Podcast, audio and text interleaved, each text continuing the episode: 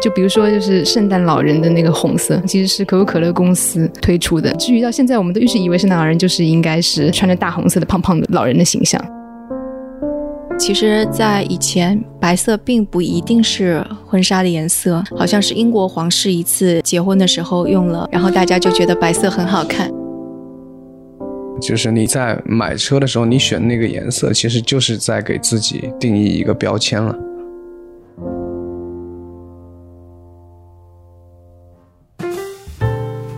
嗨，大家好，欢迎收听《声东击西》，这是一档由一群驻美记者为您带来的节目，带你看不一样的世界。我是徐涛。所有关于我们的信息，无论是邮箱、听众群，还是收听和打赏的方式，都可以在我们的网站 etw 到 fm 上找到。欢迎大家和我们保持联系。以下就是我们今天的节目。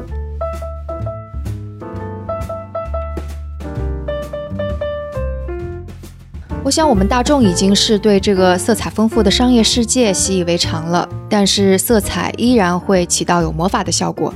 例如，前不久苹果发布的浴霸款的 iPhone，大家都会说是平平无奇，但正是因为有了暗夜绿这款颜色，所以我身边很多朋友也都会说想要买。那再比如汽车，虽然大家也不会像换手机那么勤，但 Mini 最近是刚出了两款新的颜色，日不落红和八十度黑。我身边也有朋友说，哎呀，还是蛮喜欢的。所以这期节目呢，我是请来了两位设计师，想要一起去聊一聊这个色彩到底是怎么对人类发挥这种魔法一样的作用的，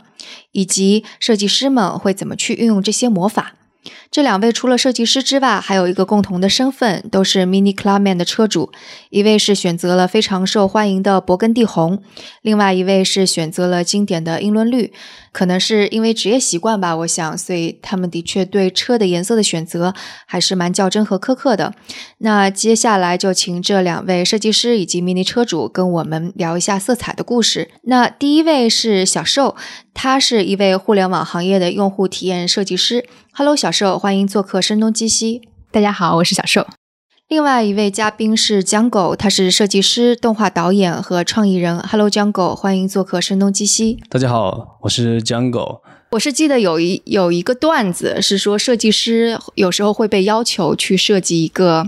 类似于五彩斑斓的黑 这样的一个要求。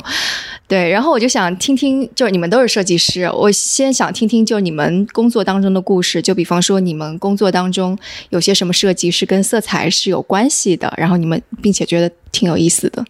其实以前我们有一段时间想出一个新的 app，平时比较习惯的 app 的界面基本上是白色底为主的，但是也会有一些比较酷的那个 app 是那个黑色底为主的。比较想说能不能做一酷一点的事情，就是用黑色底为主，但是你要如何去说服，就是你的老板可以接受说我们可以去往这个方向去做，而不是以那个传统的白色底作为主界面的一个设计。然后如果我们是做一个黑色底上做文字阅读类型的内容的话，那其实。嗯，用户看这个白色的字，它有时候可能会产生一种那个炫光的效果。那白色的边不是那么清晰，它可能会被吃掉一块。然后它在黑色界面上阅读白色文字的话，那其实是会嗯比较吃力的。长时间阅读的话会有这种疲劳感。比如说书本或者是一些阅读软件，白色底还是最主流的。但是也会看到说有一些软件是以那个黑色底作为就是主要界面的，比如说你看那些就是看股票的软件，股票的涨跌幅，还有它那些就是红色还有绿色的标记的数字，其实是非常明明显的，能够帮助你就是第一眼很快速的获得到这些信息。就是在这种类型的产品里面，它其实比较适合说是用黑色的底。我们那一款产品因为是比较偏向于说是图片内容的，它其实不是说长段的文字阅读，所以其实那时候就可以说。我们其实更应该去选择，嗯，黑色底作为我们那个主界面，然后它可以有一个。嗯，沉浸式的体验，然后可以包裹住这些信息，然后更能突出说，嗯，图片上的内容本身。嗯哼，所以就是你作为设计师去考虑色彩的时候，就会考虑刚刚你说到的，就比方说大家的体验啊，然后以及它可能呃在什么样的应用场景啊之类的这种，对吧？对对，是的。而且特别是比如说穿戴设备，也是一个很有趣的一个例子，就是它既要综合说我怎么样让那个信息变得比较突出，因为比如说我看手表的时间，我可能只是一瞥，我的关键性。信息要很突出的话，我可能也会用深色底，因为上面的那个白色字盒或者是 Apple Watch 上面的一些其他的数字会比较清晰。然后另外就是续航能力，因为白色的发光会比较耗能，所以说如果你是用那个黑色底的话，其实是比较节能。嗯，那江哥你呢？你之前是有跟我说你更加喜欢暖色调，对吧？可能是跟我自己的喜好有关吧。我记得我读幼儿园的时候，我画画涂涂的时候，我最喜欢红色。我会把那支红色水彩笔用干，然后把它放好，因为我就看了红色莫名的喜欢。我不知道是为什么，可能是跟我的性格相关，可能比较热情吧，然后又有一点活泼，所以就是从小对红色特别特别迷恋，一直到了小学之后，很浓烈的性别取向之后。自己在怀疑自己为什么会喜欢红色？红色不是女孩子吗？呃，这个也是一闪而过的一个想法而已。但是这个红色的对红色的喜爱还是一直保持在最深。包括但后来接触了更多的颜色，给自己的体会之后，我觉得也有很多其他的颜色慢慢的进入了我的感受里面，黑白灰这些。但是红色是一个作为。我自己身体的一个一个基调一直沉淀在心里面的，所以我在后期不管在做设计还是在做动画，还是做其他的产品的时候，一般自己个人倾向于暖色系的东西。我记得你的车也是，我的第一辆 Clubman 是个红色的，Clubman，第二辆也是，它是勃艮第红，哦、对，勃艮第红就是它广告那款，那个颜色就是乍一看。好像是深色的一个什么车，但是不仔细看你也不会看出来，特别是上面有灰尘的时候，然后你很难分清楚那是什么颜色。但你仔细看，你会发现它很像红酒的颜色，暖暖的、深深的黑、红、紫那种感觉都在里面，特别的吸引我，特别的优雅，让人感觉很很精致。可能跟它的那个喷漆有关啊，这个精致这个东西。但小时候你。的车是我的车是牛津绿的，你的车是绿色的。嗯，对对，其实我还是比较喜欢，就是自己会比较喜欢户外，然后比较喜欢这种就是本身自然界有的这些颜色。对，然后而且因为 Mini 它本身的车型是比较有复古的感觉，因为它是相对于外外形流线说来说是比较圆润的。然后它有一种，就是可能以前最早的二十年代的时候那种那时候的车，那时候车都会有那个很大的一个弧线的那个挡泥板，然后车身都是有那个灯也是非常圆的，就是我们大眼睛一样。对对对，然后 mini 本身有这样的一个质感，然后那个颜色又是基本上二十年代的时候开始流行起来的，所以它会有一种那个复古的。特质，然后我觉得这个也不太容易撞撞色，就是能跟它一样的颜色，大概也就只有那个中国邮政的，所以我就觉得这个挺有意思的，就是因为刚刚 Jungle 也提到说，感觉红色好像我们现在认为是女孩子的颜色，会认为绿色是男孩子的颜色，但在你们身上好像刚好就是选择的时候反了一下。但我知道小时候你你肯定有话要说的，因为之前我们好像有讨论过，就这种。对，红色是女生，绿色是男生，这个其实是一种才发生了没多久的一个。对，是是非常有趣，因为看那个很早以前那些油画来说，就是比如中世纪的时候，你会看到那个。基督本身身上的那个袍子的颜色，有时候很多会用粉红色去画，然后很多你说基督，基督，对对对。然后还有的时候你去看圣母玛利亚，他会用那个蓝色去给她画袍子，因为那时候是蓝色的颜色提取会比较困难，然后给他用在那个圣母的身上。然后二战之后有个美国有个婴儿潮，因为那时候就是小孩非常多，但是基本上一家人很多小孩的话，都是衣服会给就是老大的衣服给老二穿，老二给老三穿，基本上不太会去买新的衣服给新生儿。用，然后商家其实是为了希望说我可以扩大我的盈利，然后希望你们每一个新的小孩出生的时候都可以有新的衣服穿，然后他就在广告里面开始大肆的，就是推出说，让人感觉那个男生应该穿蓝色的衣服，然后女生应该穿粉红色的衣服。Pink pink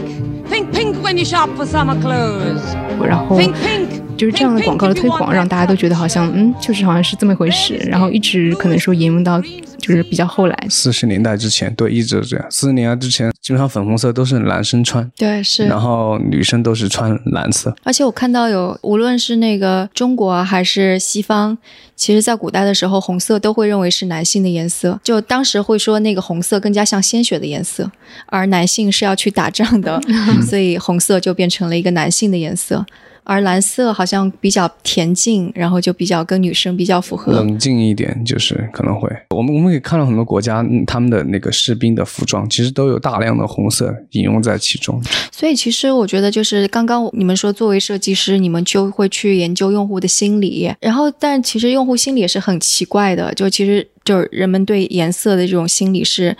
古时候肯定跟现在是不一样的，然后它受到各种各样的影响。就就比方说，基督他用的是红色的衣服，然后但是当时可能还有一种颜色是普遍的，被用在非常高贵的人身上，比方说帝王的身上，或者是上帝的身上，那就是紫色。然后那个好像是因为紫色非常非常的昂贵，紫色很难提取，因为一八五五六年之前，一盎司的紫色它的原料，它得从。两万只蜗牛身上浸泡十天，然后来提取一盎司，所以异常的昂贵。特别是古罗马时期，说是如果你是普通老百姓，你穿一个紫色的话，基本上杀头的，那只有皇帝才能穿。嗯哼，就就是老百姓也穿不起。因为一一八一八五七年之后，有一个就英国叫威廉的一个一个小伙子，他偶然间合成了一个紫色，然后那个时候就大量的一下就接近平民化了，然后紫色一下就开始出来，就开始流行起来了。对，所以现在直到现在，我们可能对紫色的感情也比较混合。有的时候我们觉得紫色是一种高贵，有的时候我们又觉得紫色好像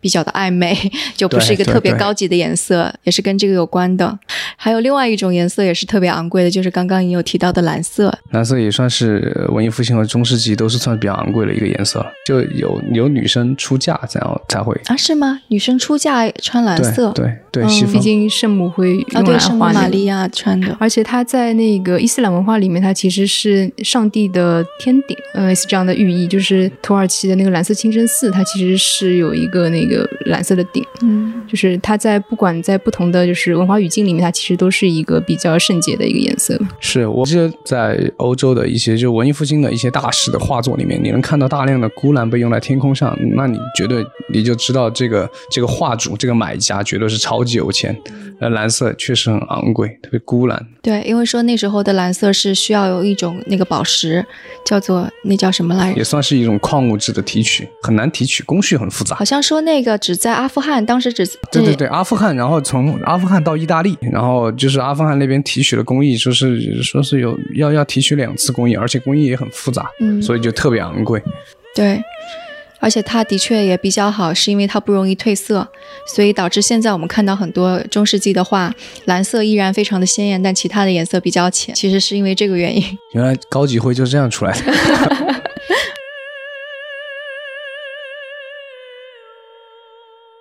就之前有一次旅游去秘鲁那边，他们那边还有就是以前的那些颜色提取的方式去制作现在的那些衣服，他们的衣服还会有。以前我都不知道那个红色是怎么来的，他们那边产生红色颜料的方式是养一种虫叫胭脂虫啊，对对对，它是长在那个仙人掌上面的，然后他们用那个吸尘器把它全都吸下来，然后把那个去染那个羊毛。然后做好之后再去织布，就那个红色的那个披肩的样子，好残忍啊！其实你就是我，我一下想到就是胭脂红，它就是用胭脂虫，就是弄死 晒干之后，然后把它碾成粉，然后铺在脸上。我觉得你肯定不想穿那个蓝色的，还是用原始的方法做成的衣服，应该会被染色吗？还是说这个染色的来源是来源非常的恶心？你们想知道吗？我当时看到这一段了之后，我就再也不不能够直视蓝色了。说当时的蓝色是一从一种植物叫松兰的那个植物上面拿出来了之后呢，它是要放到一种液体里边去发酵，而且要发酵很长时间。那种液体。是人对人的尿液，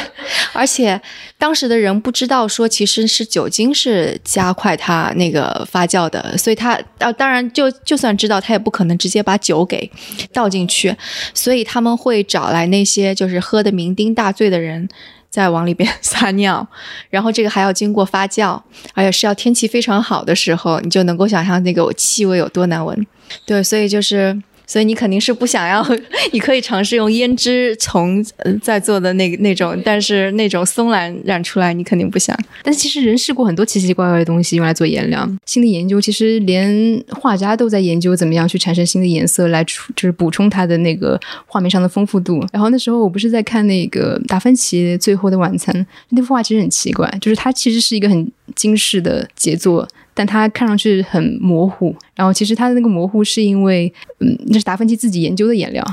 然后它的 它的固色就不太好，它可能其实不不稳定，对，不太稳定。他自己的发明并不是一个很传统的好的颜料商提供的，以至于现在就是已经有些那个斑驳，就很难去很难去修复。毕竟要调出他当时调出那个颜色也很难。那时候殖民时期的时候，比如你去大英博物馆，你知道他那边有很多镇馆之宝是木乃伊。然后那时候英国是带了非常多的木乃伊回来的，但木乃伊多到说。我那时候看他们的馆里面还贴了一些海报，说他们的木乃伊就多到他就磨成粉，然后一些公司推广说这是吃这个木乃伊粉可以延年益寿，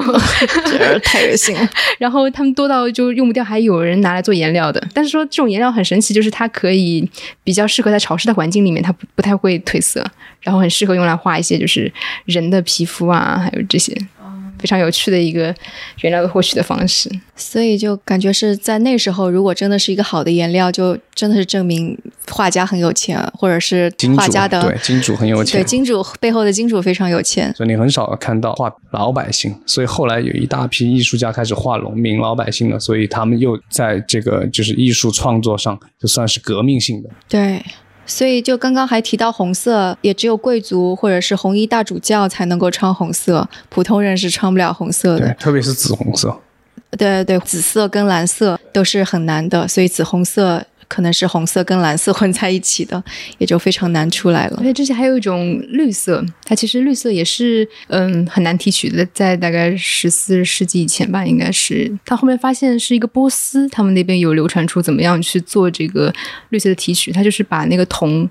就生锈之后会有那个铜绿，铜绿。但是铜绿它其实那个颜色会比较暗，它就是并没有那种就是翠绿的那种颜色。然后他们就加了一个深。来做那个固色，但深我们知道就是那个重度砒霜的那个深，然后但是那个颜色就是非常好看，但是后面用在有钱人的家里面就是粉刷墙面，付出了就是生命的代价。说拿破仑死其实就是死于。这种颜料是他特别喜欢绿色，所以他的墙壁都是刷了这种绿色，结果就慢性的，他才得了一个慢性的病。但历史有好多说法，但是又说他好像就是长期的，就是被下药，然后导致了中毒。像梵高很喜欢用那个落黄，他跟这个颜料有相关，然后引起了那个精神紊乱，汞中毒。对，都是有这些，因为过多的，其实油画里面一步一步就是它在慢慢的变化，在革新。其实，在早期他们在探索颜颜色的时候，确实有这些很多风险在里面。所以很多人就说，艺术家为什么是疯癫的，就是因为他们用的颜料的问题。对对对对对，你想不到还要自己造颜料。那个时候确实是一个很稀缺的一个东西。一个新的东西，其实代表的就是新的商机。对你，你只有新的东西会发现出来之后，可能会有新的机会，然后新的更高的价格来去采购更稀缺的东西。这这应该是必然的嘛？其实，当然，这颜料背后当中还有各种各样的价格战啊，贸易保护，就包括当时刚刚我们说的松兰是欧洲传统的一种染料，但那个靛蓝。是印度那边种植了过来，所以当时呃，为了保护欧洲自己的那个农民不破产，他们也闭关锁国，然后贸易战就跟我们现在其实是一样的。然后并且说你们一定不能够用印度那边的，不然怎么怎么样罚款啊，提高关税，但没有用。当然后来很快靛蓝也被打败了，是因为化学合成的蓝色变得更加容易。我当时看到了。那那个应该是一八多少年还是什么？反正我我我看到那一段的时候，我就觉得，哎呀，那是最早的就是技术怎么样，就是去我们现在都说技术会 disrupting everything，就一个行业会被颠覆。我说那就是最早的欧洲怎么见证技术颠覆的。当他当时说，第一年可能用化学染出来那个蓝色的成本还非常高，而且一年的年产量是非常低的，所以看上去好像没有什么。前途，但到第二年的时候，它的产量就蹭一下上来了，就打的那种用植物作为染料的，是绝对没有还手之路之力。然后，所以，然后咵一下，整个产业就毁掉了，而化学的染料生意就出来了。是这个所有的，其实颜色它的它的历史，其实也紧紧的伴随着经济。这样一步一步在走，绝对是就技术、经济、化学的产生，人类的需求以及文化的就是促进作用。嗯，其实到后来的话，可能就是颜色，就是当技术技术发达了之后，有一个阶段就进入了，因为色彩越来越唾手可得，所以红色也不稀奇了，紫色也不稀奇了，反而你说的就是大家开始喜欢白色啊、黑色这种特别简单的颜色。就是其实又回到当初哈。人类一开始有颜色的时候，就一开始就是碳嘛，烧一切烧焦，一切烧焦之后的东西都可以作为黑色来使用，黑白，然后慢慢才有红，然后都是这样。黄色，因为泥巴的颜色。对，所以现在就是很多人就是他觉得高级的审美就是又回到了当初最本质的一个颜色，白色、黑色，然后他再辅以一些其他颜色，而且特别是黑白会再搭任何颜色都会觉得很好看，都不会都不会显得很 low。嗯而且就是可能当那个颜色的丰富度降下去之后，你就会比较更容易去关注，就是那个材质本身的质感和它的本身的东西的线条。所以你看，现在就是一些，嗯比如像哈迪的建筑，不过建筑好像基本上都是不太会用太多那个复杂的颜色还是会有的。比方说那个旧金山的那个那个叫什么七姐妹 Paint Lady，就是彩色的，那个是维多利亚时代比较喜欢涂各种各样颜色。嗯，对。不过其实那个我感觉应该还是在二战二战之后，大家对丰富多彩的颜色会突然接受很多。是因为在好像战争时候，因为大家都统一那个整齐划一，而且大家好像物资是比较紧缺的，所以颜色没有那么丰富度没有那么高，而且基本上普鲁士蓝想到的就是军队的那个蓝色的颜色，嗯，还有军队里的灰色、迷彩服，还有海军蓝，基本上都是这些颜色，所以就是感觉好像战后突然一下子在消费品领域吸引眼球的，一定是。颜色更加丰富的那些东西，就比方说你说的什么婴儿的粉蓝和粉红，就比方说 Mini 为什么会从更多的很多那种黑色的车、灰色的车里边脱颖而出，也是因为最开始在一九六零年代，其他车都是黑色、灰色，结果它就出来了红色的车身、白色的车顶。其实二十年代的时候，那车都是以那个黑色为主的，主要是因为那个福特在一九零八年的时候推出了一款那个 T 型车，然后它是为了嗯能够做到汽车的普及，所以把成本降到最低。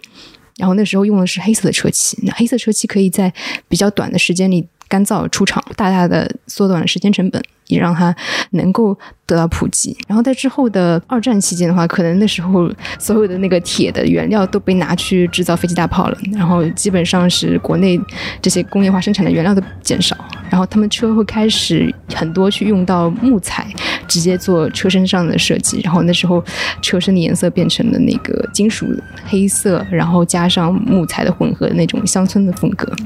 然后直到可能到二战之后，然后才有了再后来一次的那个经济爆发蓬勃的时间，然后才会有后面有新的不同的车的颜色出现。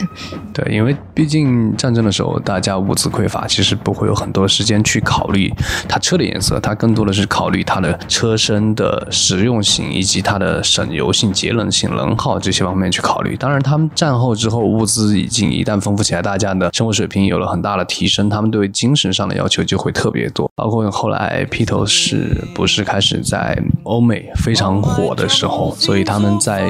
那个时代去订购了 mini 这样一件事情，他们在上面涂鸦涂鸦了属于他们自己特有的一款。我们能看到那个颜色，它的整个图案和以及它的那个就是涂装方法，其实在当在那个年代的当下，其实是非常的时尚的，代表着一个他们非常独特前沿的一个文化符号在那个地方，以至于 mini 的那款车在披头士的整个历史中占着一个非常重要的一个角色。我觉得这个也是跟那个当时的一些就文化思潮也有关系的。到一九六零年代的时候，可能街头文化呀，然后更加平民主义呀，包括当时大家对迷幻剂的吸食、LSD 啊那种都是非常流行的，所以我觉得可能跟这个也有关系。整个世界感觉都是色彩斑斓的。对，一定要跟那种统一、整齐划一的大政府、大军队去对抗一下。所以我们能看到，它颜色带给一辆车不仅仅的是一个简单的视觉上的变化，而且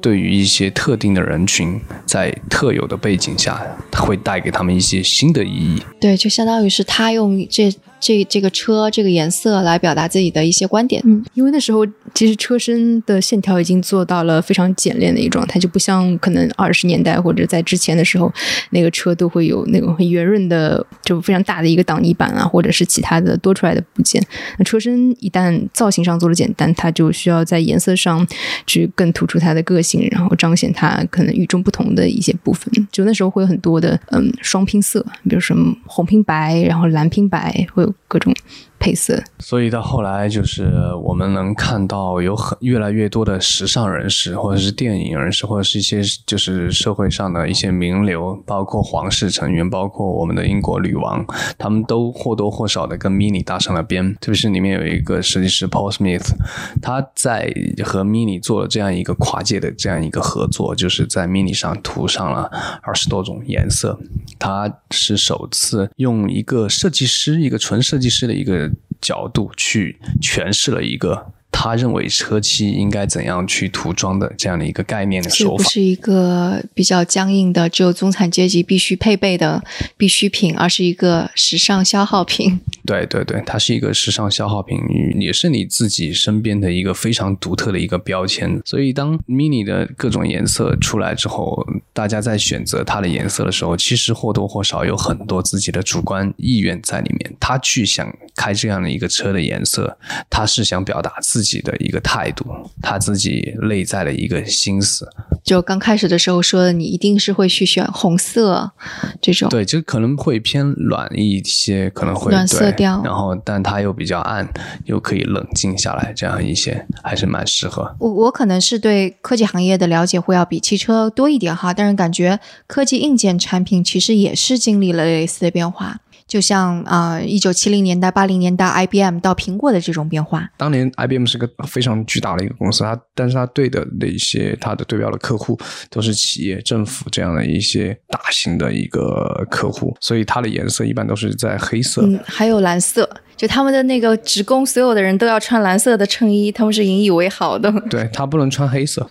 因为其实融为一体，所以它产品基本上都是黑色。它的消费品，其实它最早在开始苹果公司，就是它有一个彩虹条的那那那那套 logo 存在的时候，其实也是为了对抗 IBM 公司。乔布斯当年走了之后，再回来的时候已经是九八年左右了。然后其实再回来，他就出了一款非常惊艳的 Mac。Introducing the iMac Special Edition.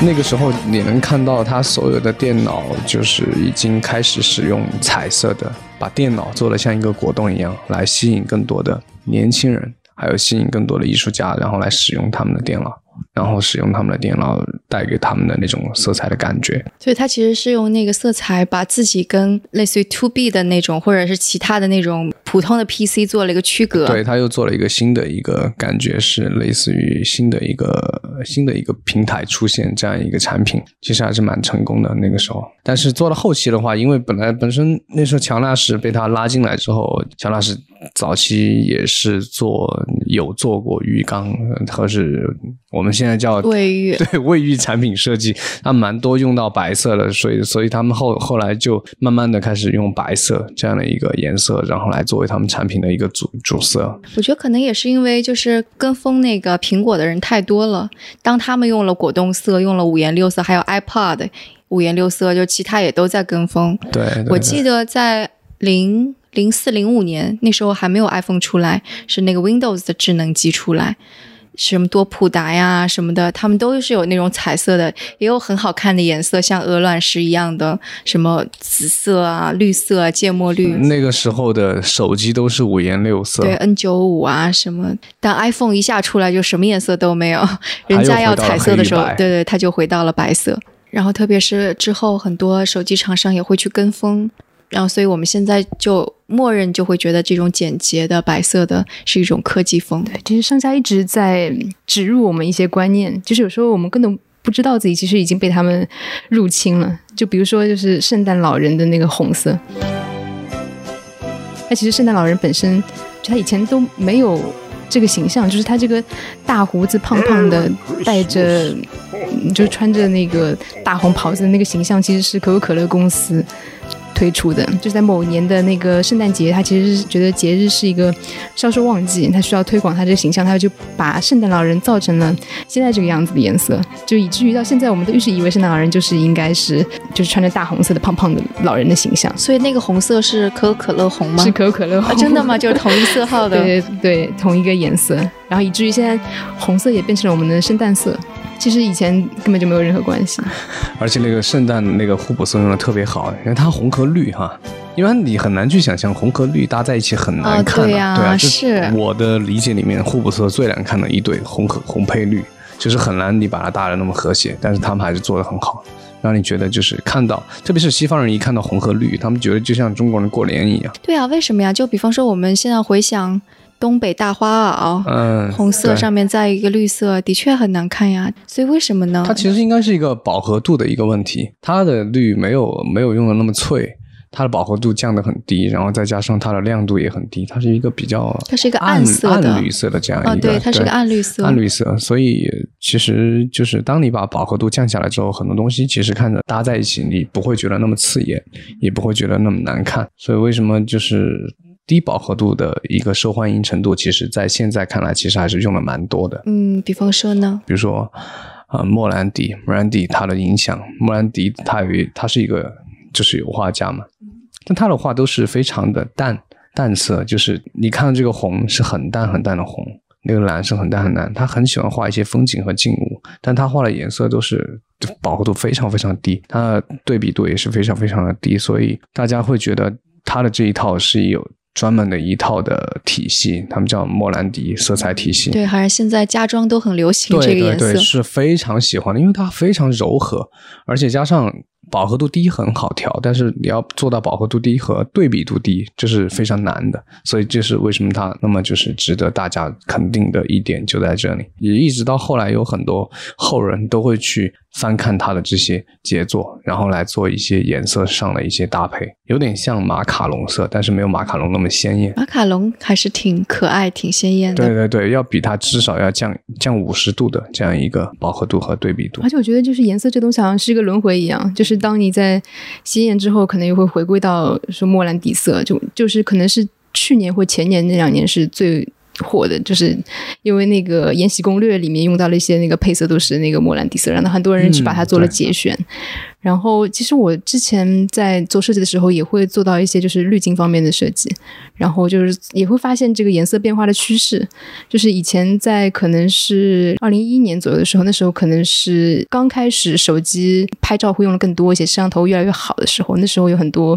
嗯滤镜调色的 app，然后那时候都是以那种模仿 Lomo 相机的颜色，可能是很偏很黄，或者是蓝色，就是偏色很明显、的剧烈，然后有暗角，就是对比度很强的那些。颜色为主，然后后来开始过渡到说 Instagram 的时候比较红的时候，然后他们开始喜欢一些就是像水洗一样的那些颜色。那这两年你会看到，不管是美图秀秀，或者是现在的什么 FaceU 啊，或者其他的一些嗯自拍的这些滤镜软件，都会更偏向说不做很大的颜色上的调整。只是说你在你自拍的时候做一些肤色的映衬，包括我们现在他们网红也喜欢用一些就是，嗯，以及比较灰度的，然后饱和度很低的那种颜色去调照片，然后可能本身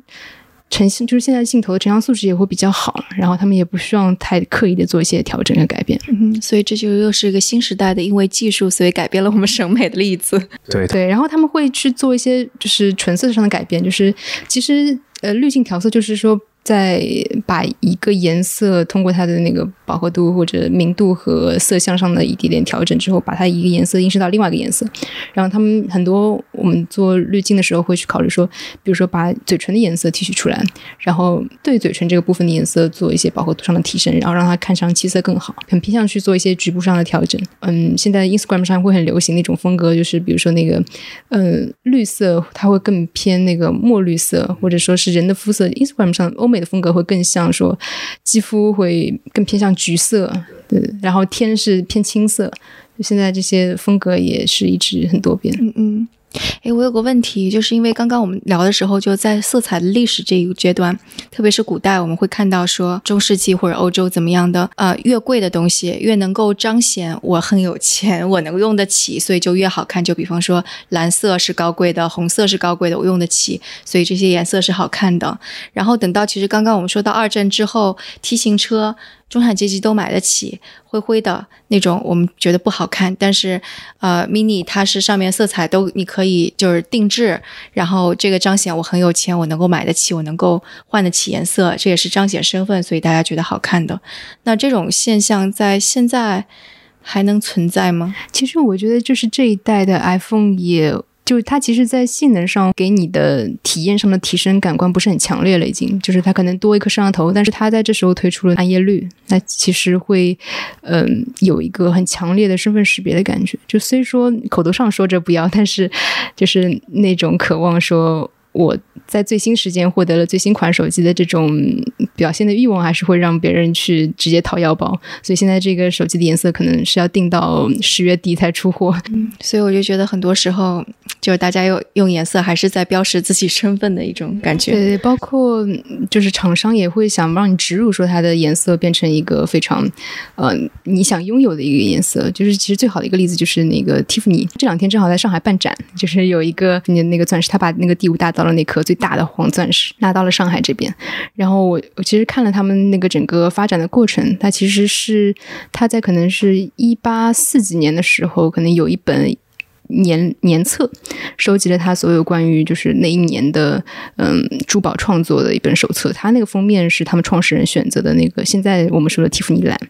然后那个时候其实是维多利亚时期，那时候新娘就本身会比较喜欢祖母绿类似颜色的珠宝，然后用来做伴手礼，就是给他会给那个来的来宾身上别一个就是水滴形的这样的一个宝石，然后来做回礼。啊，我知道英国是有这个习俗，说结婚的时候一定要别点蓝色的东西，说要有一点老的东西，要有一点新的东西，再加上一点 blue 的东西啊，难怪就是对对对，所以那个时候这也是当时的一个流行，但是它。嗯，已经被选做了成他们品牌色，然后后面也用在了就是做那个蒂芙尼蓝盒子这件事情上面，以至于说他们其实推出这蓝盒子之后，很多人只想拥有这个盒子。但是蒂芙尼告诉他，就是我这是随珠宝送的，我并不会卖这个盒子，就是有钱买不到的一个，嗯，大家很喜欢的一个色彩嘛。对，所以这个色彩就是跟他们跟 Tiffany 已经牢牢的绑在一起了。对，基本上我们也不会说是 Robin Blue，我们都是说 Tiffany 蓝。对，而且那个潘通还给他了一个色号，就他那个色号是以一八三七结尾，就是一八三七是他们 Tiffany 创始的那一年年份。对，我觉得潘通公司也是一个很神奇的公司，就它当然它一方面是那个。赋予了每个颜色以一个号码，对。另外一方面，它也赋予了很。就每年都要赋予一个颜色以新的意义，也是很神奇的。潘通他那个玩颜色的手法是蛮多的。其实他在比利时，他有一家自己的七层楼的一个酒店，他的整整个酒店从前台到你的床铺、床单、灯罩，还有你的沙发、木地板、墙面，它都是运用他自己盘通自己的自己选择了一个颜色。你在每一个小小地方都能看到它那个在给它的颜色上面标记了它的 RGB 的参数值，这些给了它这样一个东东西的。就是一个一个参数，其实它最重要的一个作用还是，其实给了我们很多人与人之间对颜色的一个交流。就是我们在讲到一个颜色的时候，当你用语言无法去描述这个颜色的时候，你只有通过统一的一个一个标准和规范，然后来达到我们两个聊的是一个颜色这样的一个标准的统一。它其实就有点像字体的字典一个概念的东西，它的色卡就有这样一个概念。而且它比较，其实对工业世界来说是非常有价值的一个公司。就是它不但是给到你就说这个颜色是哪一个颜色，就可以告诉你对得上，然后它还可以告诉你说这个颜色用什么什么样的原材料配比，它可以生成这种颜色。就是他们以前可能潘通最早的时候，它是有六十多种颜色，然后可以通过这六十几种原材料可以配出非常非常多的颜色。再告诉你每一个颜色的配比是怎么样，就是嗯，既可以识别，然后又可以生成，所以是工业，就是工业行业里面整个是做了一个统一规范的作用。然后后面好像他们把那个原材料可以再缩减到只要十几种就可以配出现在，现在可能有。四千多种颜色，也有可能不止，就是对非常大的一个改变，快接近六千了吧？但是它其实应该也是从中可以获得非常大的好处，就是就像我们那个工业，你做一个工业生产的东西，你要买买一本那个潘通的那个色卡，潘通的色卡纸真的是相当昂贵。就是我你你在百度上，你就搜什么东西就是看着不贵，但是实际上很贵，然后你会看到潘通色卡纸是排在第一位的，而且你可能。买完一次之后，过几年还要再重新买一本，因为它那个纸张颜色，它可能会随着时间会有变化，它颜色没法做到那么精准。你永远得有一本最新的 潘通的那个色卡，所以不能够在 online 的去在线的去哦，不能不能，它绝对和你的肉眼有很大的区别的。它印出来的就是拿到你手上，有可能你在电脑上看这个红，其实并不是你眼前所看到这个红，你肯定得拿到手上。就像我们看，包括 mini 两款车，就是包括它的那个就是八十度黑和日不落红这两款车，我在公众号里面看到他推送的照片，包括在官网看到的视频和照片，你都觉得那个蓝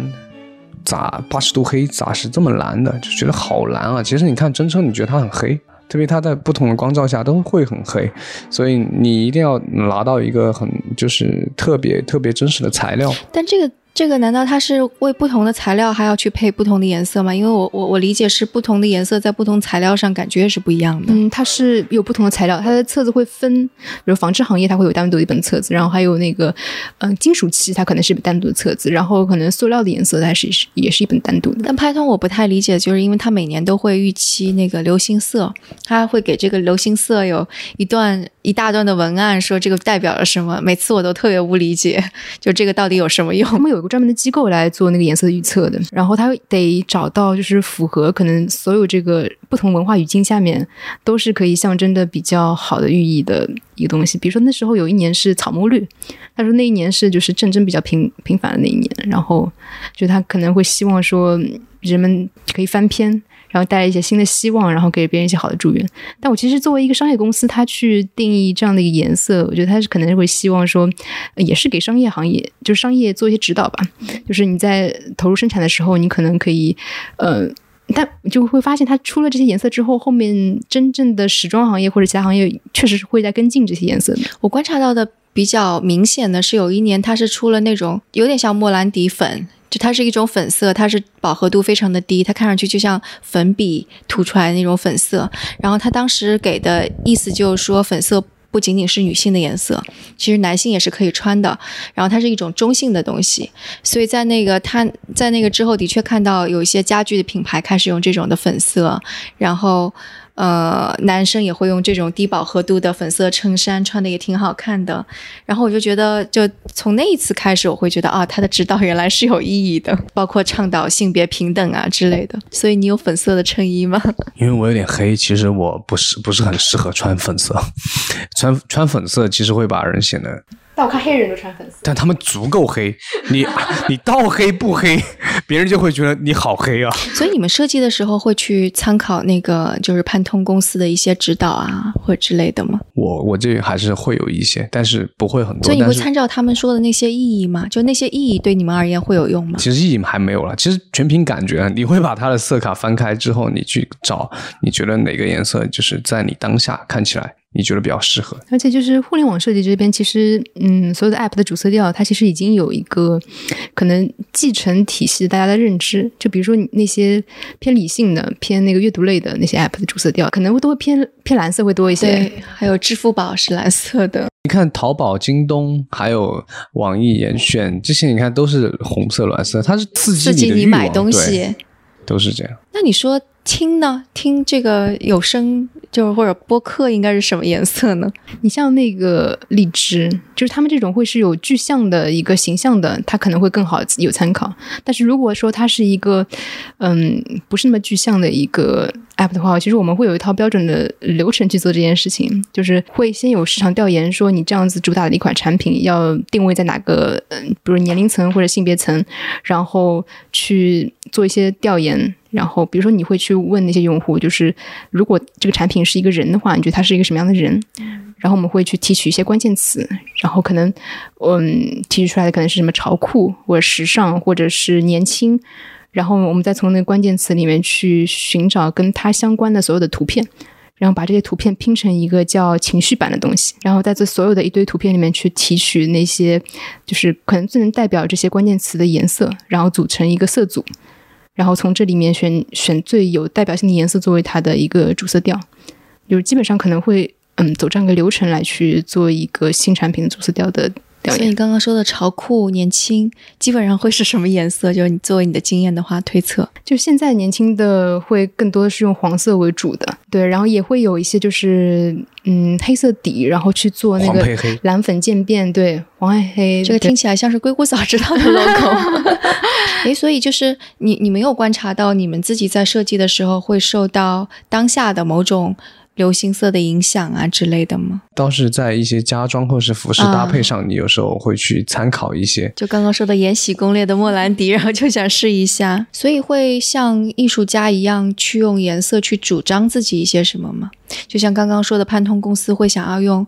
那种很浅的粉色来主张性别，或者也许。在一九六零年代之后，那种彩色的 mini 来主张自己的解放跟摇滚之心，就你们会有这种的情况吗？一个简单的，就是你你在买车的时候，你选那个颜色，其实就是在给自己定义一个标签了。那个车的颜色，其实它就是在代表你自己的对生活的看法，或者是你自己的身份的另外一种识别标签。其实以前有那个通用公司有出过一款粉色的车，但是可能很早，就是可能也是五六十年代的时候的事情。它会配那个女生的那个化妆的工具，然后还有它的呃伞架，还有就是女性的车漆，就是粉色车漆。但是它可能高估了女性的这个驾驶欲望，或者说是她的粉色的热爱，对，还有她的这个驾驶的需求。然后其实那那个出手之后不是非常好。然后之后我觉得车企应该是学到了很多经验，就没有。公司再会出这样子颜色的车，我并不觉得女性会对粉色有那么狂热的 热爱。我之前有看过一期，就是时尚圈不是会经常评论别人的穿搭什么的。呃，以前有有一个女生就是带一身的粉色，然后他们的评论是说那个 “pink is not the new black”，就是你可以穿一身黑。但是，一身粉它其实不是那么好。但洛可可时代好像大家很喜欢一身粉，对吧？那个年代其实谁也没有看到它最终呈现的样子，都是在绘画的画面里，你觉得它很很很很隆重、很盛大。其实他们一个月都没洗澡。你真正要是回到那个年代，你甚至估计你都受不了。对啊，只是看着是这样。对，那个还是有那个蓬皮杜夫人引发的一个时尚热潮吧。其实所有的时尚的追捧都是从自上而下的。就是先是从高端社会，然后再是慢慢的到中层或者是平民去，嗯，不断的效仿，然后变成了一个全民潮流。对，包括你们说的是为什么那个最简单的黑色、白色，你刚刚有提到说是因为能够凸显它的那个材质，也正是最。最最最精英，或者他们能够用材质最好的，能够显示出来，所以这个风潮才会流行起来。当你就是经历了一段复杂、复很复杂的一个工业设计之后，一切回到最初最简单的设计，大家会觉得这又是一种新的潮流。其实我觉得，就是颜色和它的结构这两件事情是要达到一个平衡的，就是你很难做到说一个产品它就是线条非常复杂，但是颜色也非常丰富，就是这个会。太视觉太爆炸，然后像其实那个车子从可能最以前的那些线条到现在的线条已经被减量简化了非常多。它会有很多流线型，然后去掉了很多呃额外的步骤。比如你去那个博物馆去看那些二十年代的那些车，就非常夸张。它有很多的零部件露在外面。然后它那时候如果说再是一个颜色爆炸的一个状态的话，它其实呃就跟以前的马车一样了，就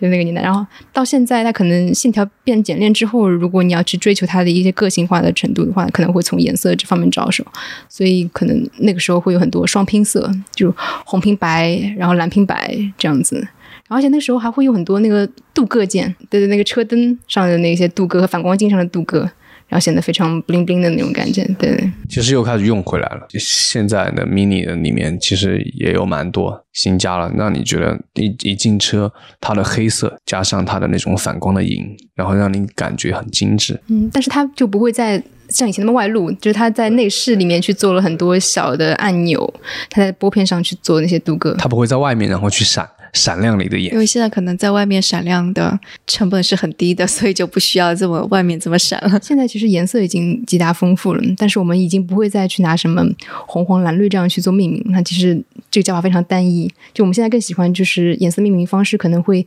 带上一些更风格化的一些前缀，就可能比如说我说一些颜色，比如说茶白或者松石绿，你就会觉得它可能会。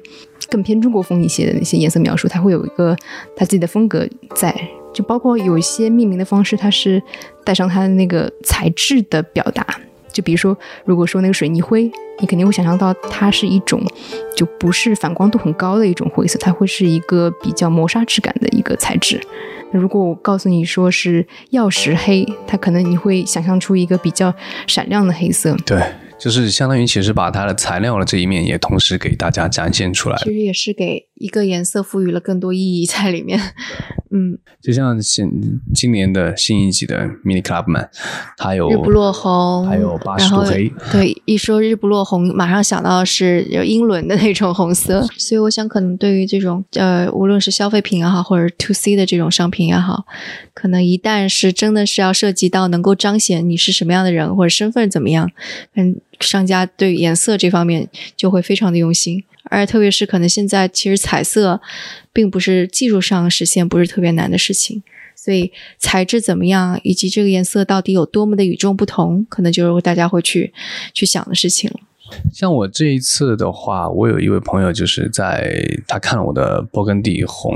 Clubman 是上一季的，所以他很喜欢这个颜色，他很想买我这个颜色。但是后来看了实体的八十度黑之后，他还是选择了八十度黑，因为他觉得那款颜色非常的冷静，然后睿智，然后也很沉稳，他觉得适合当下的他。所以我问他为什么就是没有再去考虑，因为他觉得可能那一款更文艺、更优雅一点这样的一种感觉，他会去把这个颜色它所赋予的意义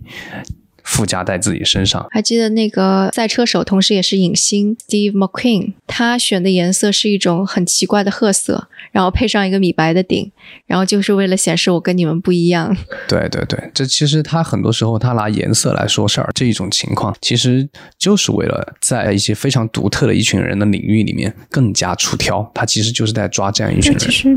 很难去跳脱这个社会影响的。就是我们设计师经常会以为我们自己有自己的独立审美和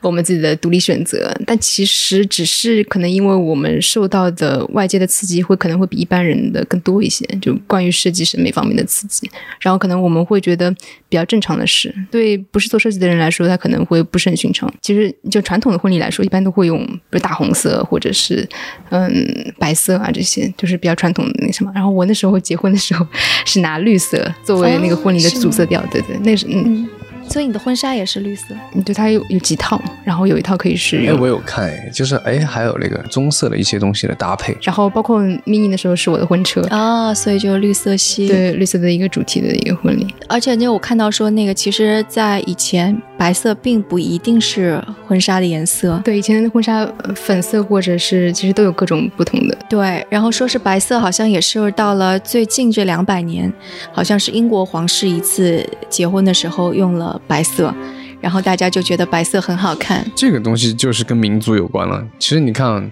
我们国家要不是按，要不是因为就是西方文化，对西方文化的一个进入，然后我们对全球一个开放的一个状态，其实很多人也不会，说不定如果按照就是最早以前那种风俗的习惯，我们一直以来那种结婚的体系还是会鲜红盖头。对，红色，对，对，啊，跟你你看，你就去看印度人结婚，那家伙，他们是什么颜色？嚯、五花八门，那黄色、橙色、红色，什么的颜色都有。他们穿的花花绿绿的，他都不会去严格的按照啊。其实那一套其实就是西方的一套，但是呢，对我们影响最深的那一对套。对对，所以我们就很多很多对颜色的观点，真的就是完全是来自于外界的影响。是的，你要说按照你你倒推回一百年，你觉得中国结婚你会用黑白，那是不可能的事情。嗯，对，白色是丧丧事的，黑白怎么可能用到婚礼？那不现实。但是现在就是，现在会有那种黑金的配色，就什么盖茨比风格的那种。I'm Gatsby. 就那时候我们看那个电影《那个了不起的盖茨比》里面，就那盖茨比那辆车就是一个全金黄色的一辆车，就非常的出挑。他还穿一套全白，哇，那看的就是一个高级的产物。对，之前会觉得白色非常高级，也是因为大多数人是没有 没有钱去请一个人天天洗衣服对的。对对，就是因为也是因为这个原因，浅色的衣服就是在很早以前都是富人穿的，因为他们就是浅色的西服很难打理，然后一般的劳苦劳劳作人民也不会去穿白色，也不紧张，然后所以一般只有贵族就会去穿很多。你所以你能看到莫奈的很多印象派的那早期的画家，他画那些就是贵族的后代去花园里面玩耍，你能看到他所有的作品里面，大部分很多那种小年轻都会穿浅色的衣服就。自从洗衣机的出现，白色就不高贵了，白衬衣就不高贵了。我记得那时候看盖茨比他原著的小说的时候，他其实有描述一个场景是盖茨比穿了一个粉色的西装，参加他们的一个就是可能和 Daisy 和她老公在的一个场合。然后她盖茨比是作为一个暴发户的新贵，其实是不被人看得起的。但她那个粉色就是是 Old Money 比较鄙视的一个颜色，就是她又想。跳脱出就是显得非常瞩目，但是又是一个 Old Money 不会去屑于去用的一个颜色，就是颜色还是挺区分阶层的。或者你拿出一个手机来，现在居然是一个暗夜绿的手机，人家就会哟对，你用上新款的了。就是这样一个意思。嗯，那我估计之后的就有了 iPhone 推出了暗夜绿之后，接下来手机厂商要竞争的就是不断的找到新的材料去调出新的色彩，然后来标榜自己不一样了。是，确实是这样但是。它可能也是需要一个高端的定位，才会值得说我被标榜的时候跟别人不一样。它可能就会弄出一种特别与众不同，就比方说从某个宝石里边提出的一种 颜色，说我这个就是这样子，就是五彩斑斓的黑这种。五彩斑斓的黑，对对对对，是这种。好，那今天的节目就到这里，非常感谢二位做客声东击西。谢谢。好的，谢谢。那在结束之前，关于颜色，我还想向大家介绍一支叫做《颜色是一首诗》的短片。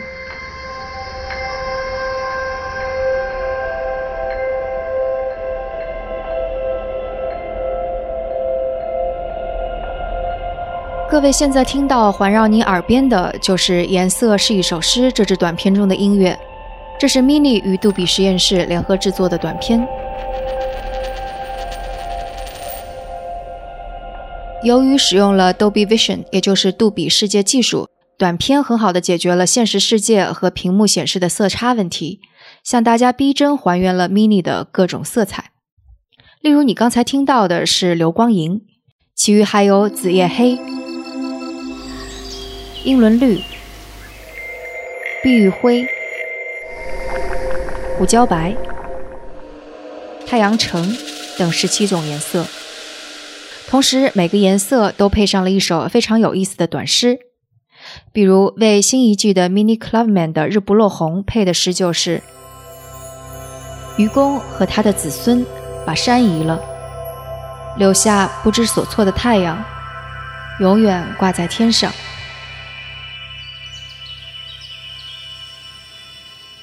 在这里，你只能想象这些颜色。而关注绝对 mini 的微信公众账号，你将能够看到这些短片，并且亲眼看到这些经过设计的色彩，以及色彩背后的诗意。当然，也别忘了告诉我们你最喜欢哪个颜色。好了，那我们下期节目再见。